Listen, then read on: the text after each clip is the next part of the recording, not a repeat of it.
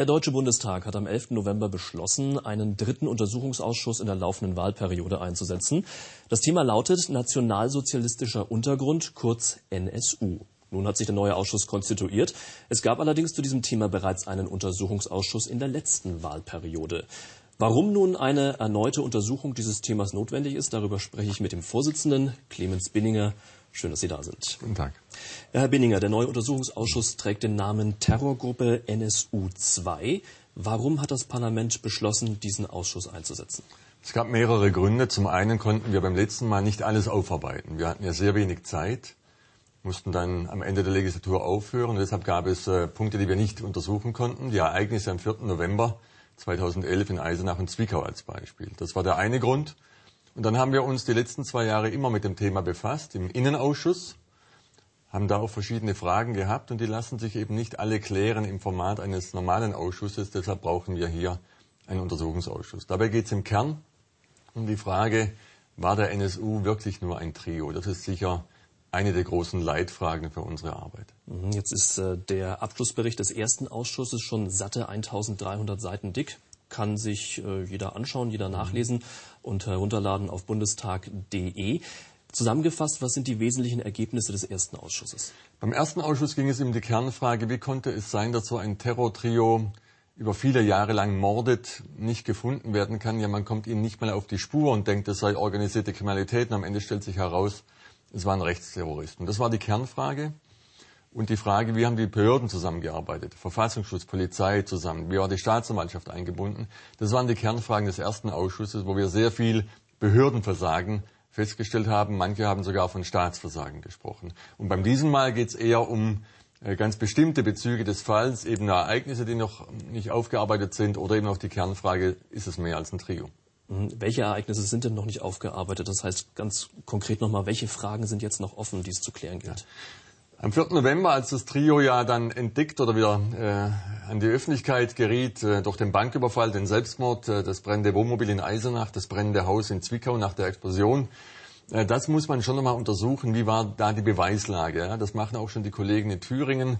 Warum wurde das Wohnmobil so schnell abgeschleppt? Welche Waffen wurden jetzt wo gefunden? Was gab es da für Telefonkontakte? Und es gibt ja die Zweifel, ob eine dritte Person am Wohnmobil war. Ich würde mich dem jetzt nicht anschließen wollen, mhm. aber dem nochmal nachzugehen, halte ich schon für wichtig. Oder auch die Frage, warum hat Schäpe nach Verlassen des Hauses in Zwickau so viele Anrufe bekommen? Auch von Behördennummern. Die sind zum Teil erklärt, aber eben nicht alle erklärt. Ja? Was war mit der Situation im Haus? Wo wurden die Waffen ja. gefunden? All das sind Dinge, die wir das letzte Mal schon hätten untersuchen können, aber aus Grund von Zeitmangel nicht mehr gemacht haben. Mhm. Zeit ist ein gutes Stichwort. Bis wann soll es Ergebnisse geben? Die Legislaturperiode geht auch nur noch zwei Jahre. Ja, ich denke, wir werden schon bis äh, Ende der Legislaturperiode arbeiten. Wir haben jetzt im Dezember eine Expertenanhörung eher grundsätzlicher Art. Was hat sich geändert? Was ist besser geworden? Äh, wir wollen mit Leuten sprechen, die jetzt über ein Jahr, zwei Jahre in München beim Gericht als Prozessbeobachter waren. Und dann wird die eigentliche Beweisaufnahme im Januar starten und wird dann sicher, denke ich, bis ähm, April, Mai 2017 gehen. Also die Zeit werden wir schon brauchen.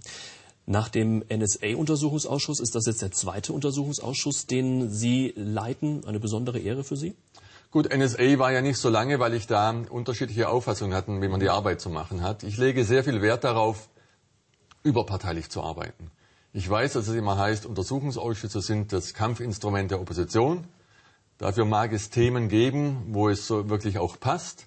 Aber ich finde, bei diesem Thema müssen wir parteiübergreifend arbeiten. Und deshalb äh, freue ich mich da auf die Arbeit als Vorsitzender. Und das ist für mich einfach ein wichtiges Grundprinzip. Ohne das äh, könnte ich es nicht machen. Hm, nochmal anders gefragt, wie wird man Ausschussvorsitzender, speziell im Untersuchungsausschuss?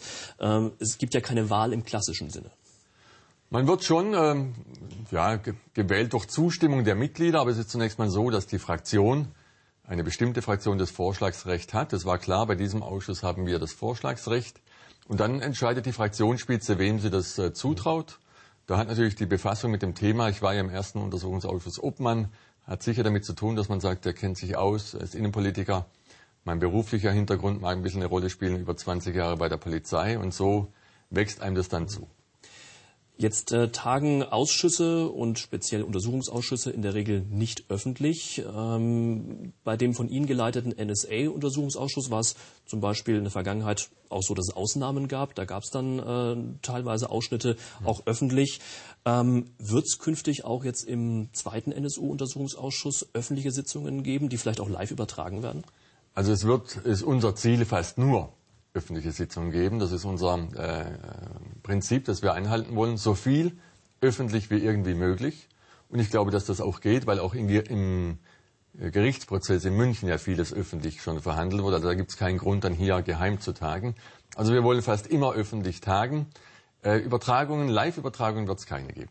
Dann sind wir aber natürlich gespannt auf die Ergebnisse des äh, zweiten NSU-Untersuchungsausschusses. Herzlichen Dank, Clemens Binninger, Vorsitzender dieses Ausschusses mit dem Namen Terrorgruppe NSU 2. Viel Erfolg für Ihre Arbeit. Dankeschön.